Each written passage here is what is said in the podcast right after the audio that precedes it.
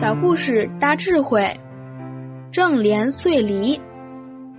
在明代，有位大臣叫正廉，他们家族七代同堂，有一千口人居住在一起，相安无事。皇帝听了很欢喜，就御赐一块“天下第一家”的匾额。御封之外，送了他两个大水梨，还派锦衣卫跟在后面，看看他如何把两个大水梨分给一千个人。如何分的？正廉回去不慌不忙，吩咐人运来两个大水缸，一边放一个梨，把梨搞碎。让梨汁流到水缸里，混合在一起，然后说：“来，每人喝一碗。”如此，大家都觉得非常公平。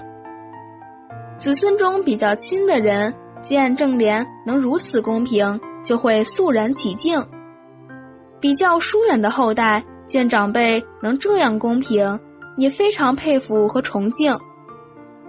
正廉借此向族人示范了公平有序、孝弟有爱的重要性。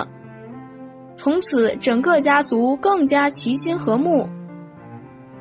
正廉品德高尚，又充满智慧，懂得以和持家，也懂得怎样才能做到无私公平。公平，人心就平，心平之后，就能和谐安乐。